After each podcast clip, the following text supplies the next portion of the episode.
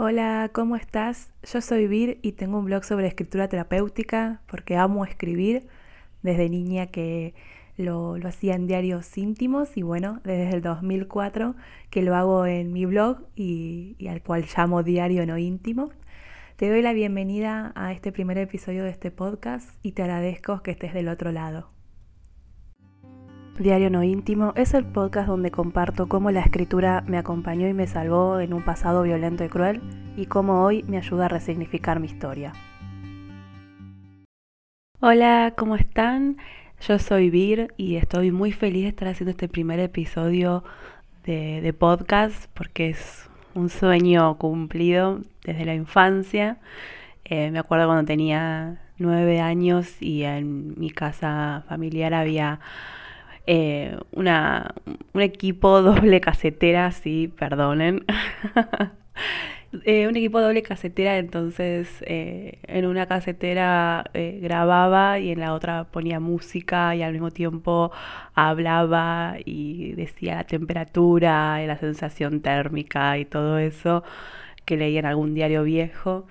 Así que, bueno, después por diferentes motivos no, no, no hice la carrera para hacer radio, pero siempre quedó ahí. Y bueno, esto es como estar haciéndolo, así que estoy muy feliz. Eh, también estoy muy feliz porque con este podcast lo que yo quiero hacer es eh, compartir mi historia. Eh, bueno, como les dije, mi nombre es Vir, tengo un blog que se llama Me hace bien escribir eh, en el cual hay una parte que se llama Diario No Íntimo, como el nombre de este podcast. ¿Por qué? Vamos a ver, vamos a, voy a contarles, mejor dicho, eh, cómo empezó todo. Fueron, no, no me voy a empezar con, con eso, pero fue el 22 de octubre de 1984 que nací, no, mentira, no voy a empezar con eso, pero sí contarles eh, mi experiencia con la escritura.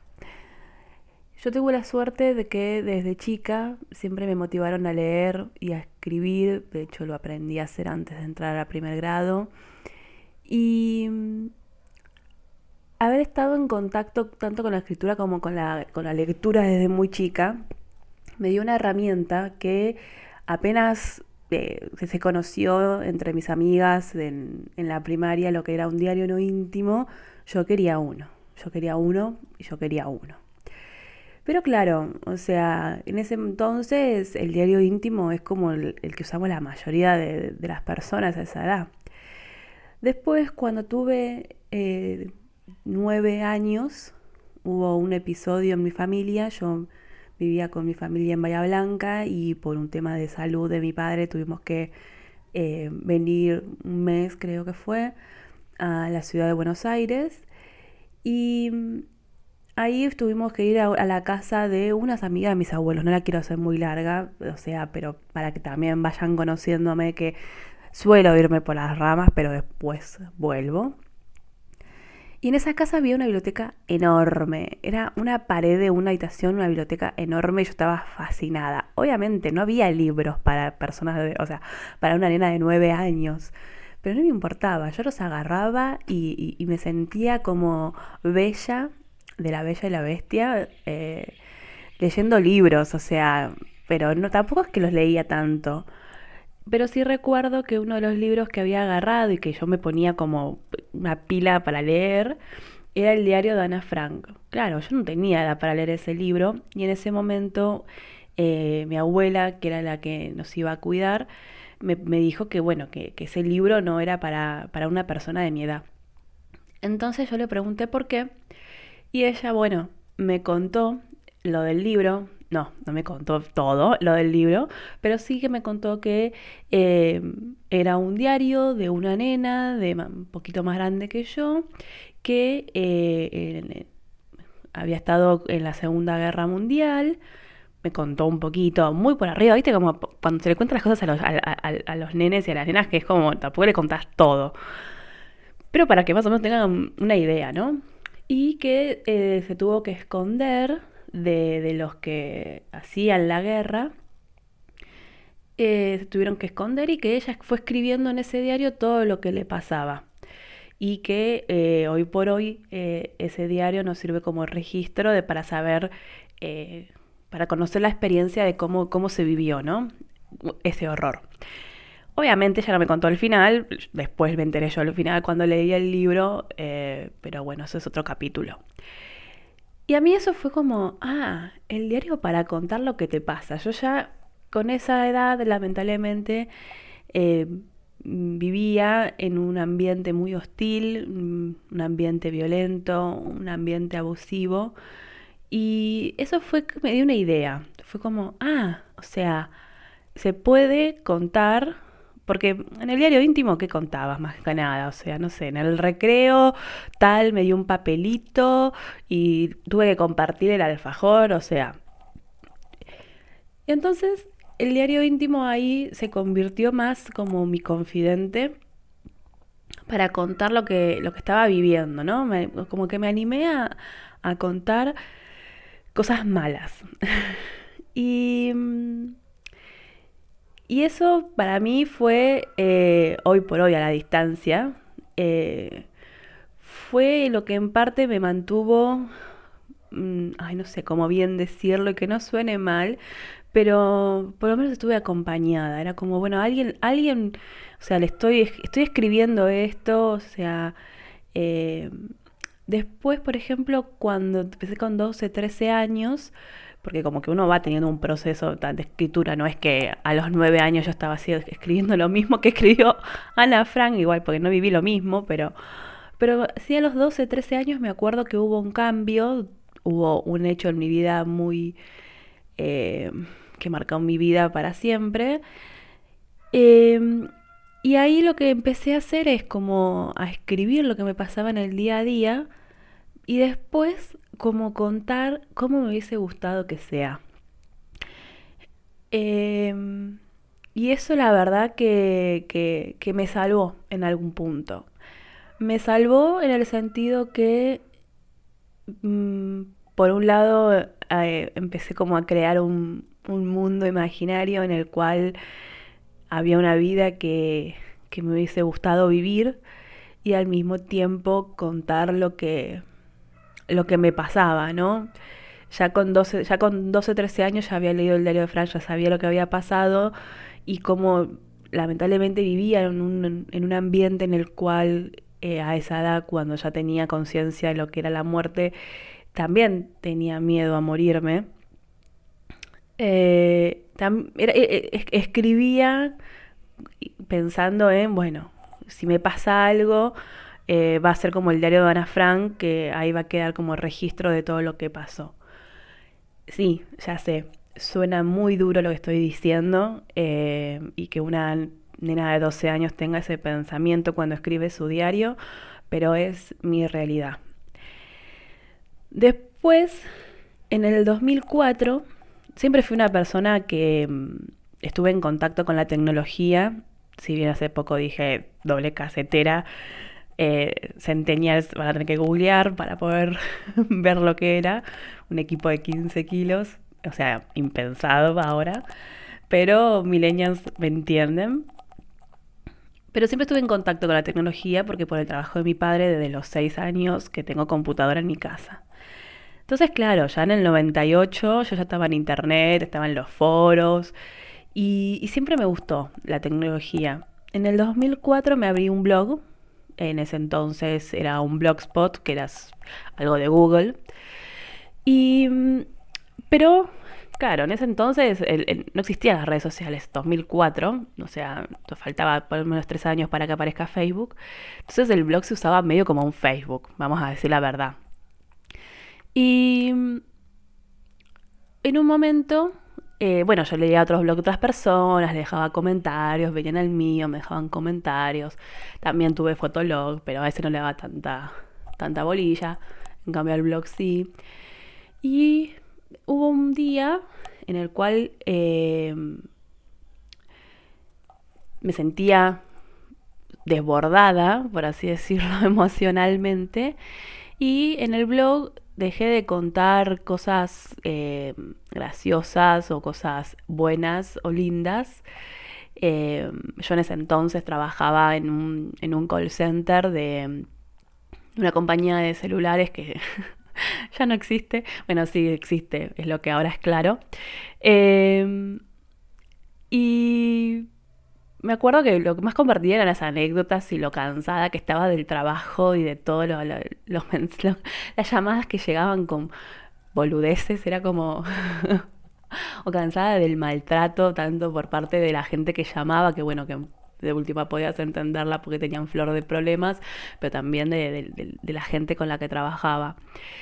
Y un día decidí contar que el accidente que tuve con mi familia a los 12 años, que hace un rato dije que me marcó, marcó mi vida, ya lo voy a contar más con detalle, estaba como cansada de que em, la gente no comprendiera que por más de que había pasado ya un tiempo del accidente, eh, o sea, 10 años para ese entonces, faltaba un poquito para que se cumplan 10 años, estaba cansada que la gente no entienda que a pesar de que pasaron casi 10 años, yo igual seguía teniendo miedo, yo igual seguía teniendo pesadillas, yo igual sentía que em, estaba todo mal, que, la gente no me comprendiera, o sea, que, estaba todavía triste, que, eh, no sé, a mí me quedó una cicatriz en un brazo y, pasaban los años y yo igual me seguía tapando la cicatriz, o sea, hacía 40 grados de calor en verano y yo me ponía un saquito porque no quería que me vean la cicatriz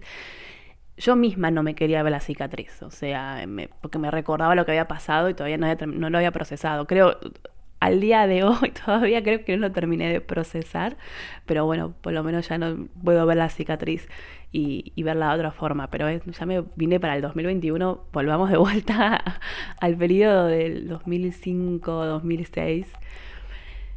Entonces escribí eso y yo dije, bueno, qué garrón, porque la gente me va a, va a querer reclamarme que escriba cosas lindas eh, y demás. Y al contrario, recibí un montón de, mensajes y de comentarios de personas eh, como agradeciendo que yo compartía mi historia de lo que me había pasado, porque de alguna forma se sentían acompañados, acompañadas. Y y que bueno, que, que, también eh, mi historia hacía reflexionar a aquellas personas que no habían pasado por una situación similar así, de, de, que sea como un antes y un después en tu vida, eh, también las ayudaba como a pensar eh, que, conocían a alguna persona que no comprendían, porque esa persona también había tenido un, un problema parecido, y como que mi historia les hacía ver una parte que no conocían o que no tenían en cuenta. Y eso para mí fue revelador. Fue como, ah, puedo contar cosas buenas. Ay, perdón, puedo contar cosas malas o, cosas que no son divertidas. Y a la gente también le gusta, le interesa y le sirve. Y, así nació esto de empezar a compartir mi historia. Empezar a compartir mi historia. Em, primero porque me hacía bien a mí compartirla eh, yo ya de por sí tenía todo un proceso ya de, escritura, de estar escribiendo sobre, sobre lo que me pasó, sobre lo que me pasaba, sobre lo que me gustaría que me pase. Pero si además eh, todo eso que yo ya tenía, eh, por así decirlo, procesado y escrito, le servía a otras personas, fue como, ah, bueno, genial. Em, no fue hasta el 2013, ahora sí ya hice un gran salto, en que entendí que lo que yo hacía eh, y estaba haciendo se llama escritura terapéutica. Y, bueno, así fue como nació Diario No Íntimo, porque dejó de ser el típico diario de la, infancia, eh, en el cual eh, esos diarios rosas, violetas, con glitter, con colores, bueno, pasó después de dejar de ser con los cuadernos en la adolescencia eh, y aparte de cuando empecé a ir a la facultad, que bueno, eran cuadernos que simulaban como que eran de del, estudio, pero en verdad eran para, para descargarme. Y bueno, así nació, como decía, eh, Diario No Íntimo. Sí sé que muchas personas me preguntan por qué eh, lo, lo, lo, cuento, por qué hago como pública lo que me pasó, lo que me pasó a mí no, no sé, La verdad es que no, no, no tengo esa cosa de pensar de, ay, no tengo que hacer público. Obvio que hay cosas que no publico, eh, pero si no después, lo que yo ya en algún punto procesé, como que lo suelto. Eh, como que no, no tengo problema en que otra persona se entere. De hecho, hay algo alrededor de eso de ocultar o de dejar de puertas para adentro eh, la, violencia y el abuso infantil eh, que justamente hacen que, siga sucediendo, porque si no se conoce, eh, si es tabú, va a seguir sucediendo. Y me parece como importante o, lo que a mí me gustaría, obviamente a mí lo que me gustaría es que no, no haya violencia y abuso infantil. Violencia y abuso en, cualquier etapa de la vida, o sea, que, pero eh, en, la, en, la, etapa infantil creo que es más cruel todavía porque no tienes las herramientas para, para entender qué está pasando, por qué y no sé, es una etapa en la cual estás en crecimiento y obviamente crecer en un ambiente así em, te condiciona, te condiciona a pensar que, es un mundo muy cruel, de mierda, no entendés.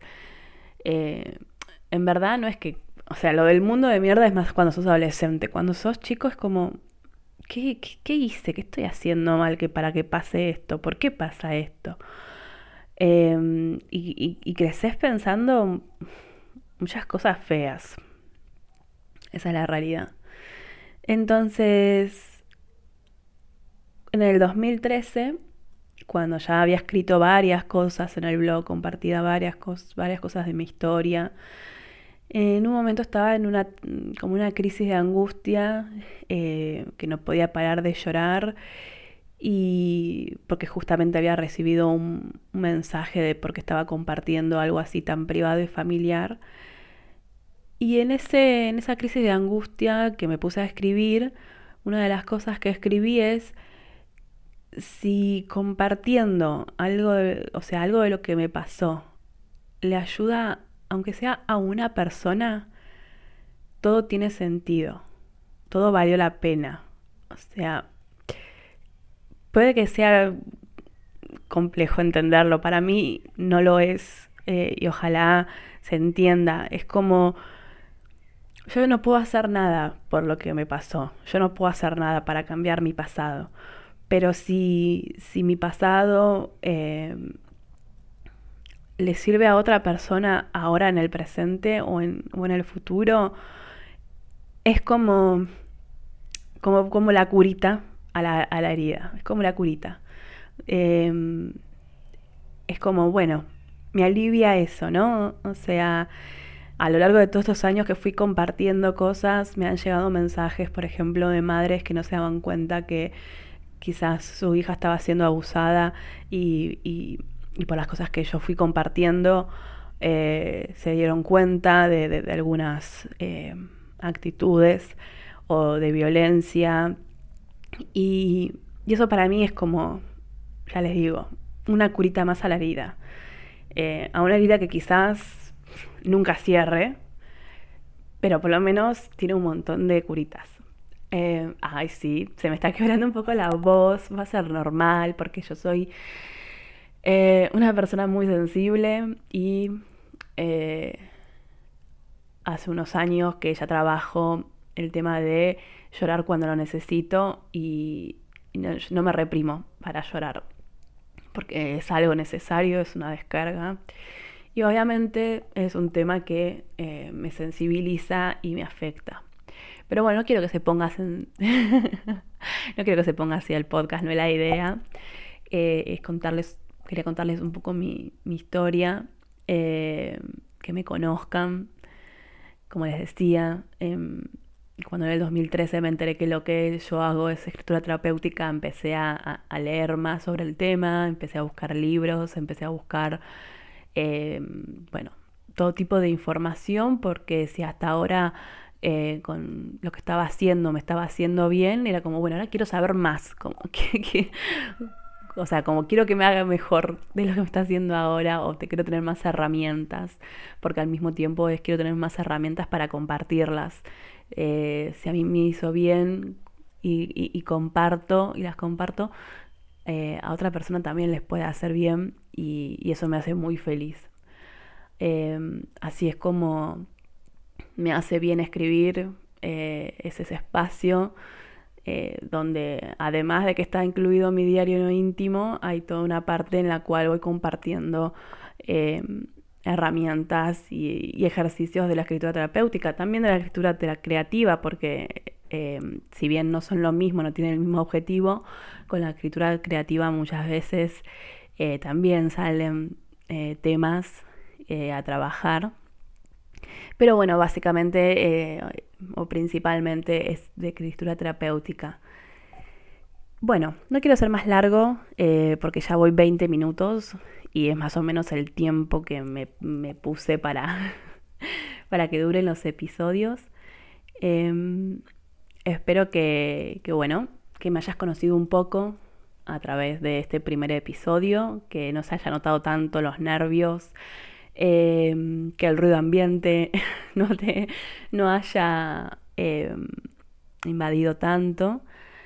Vuelvo a decirlo, estoy muy feliz de haber grabado este primer podcast. Lo, lo pospuse muchísimo tiempo por miedo, por esto de eh, no tener un buen micrófono, eh, no tener un ambiente que no tenga ruidos, como si fuese una radio, eh, no saber bien de qué hablar, no saber, bueno, en fin, todos em, también miedos de mi parte, pero hace bastante que ya tengo como ese, esa sensación en el pecho de hacelo, hacelo, hacelo. Em, y acá lo estoy haciendo, estoy muy feliz. Y bueno, em, nos vemos en el próximo episodio. Chau, chau.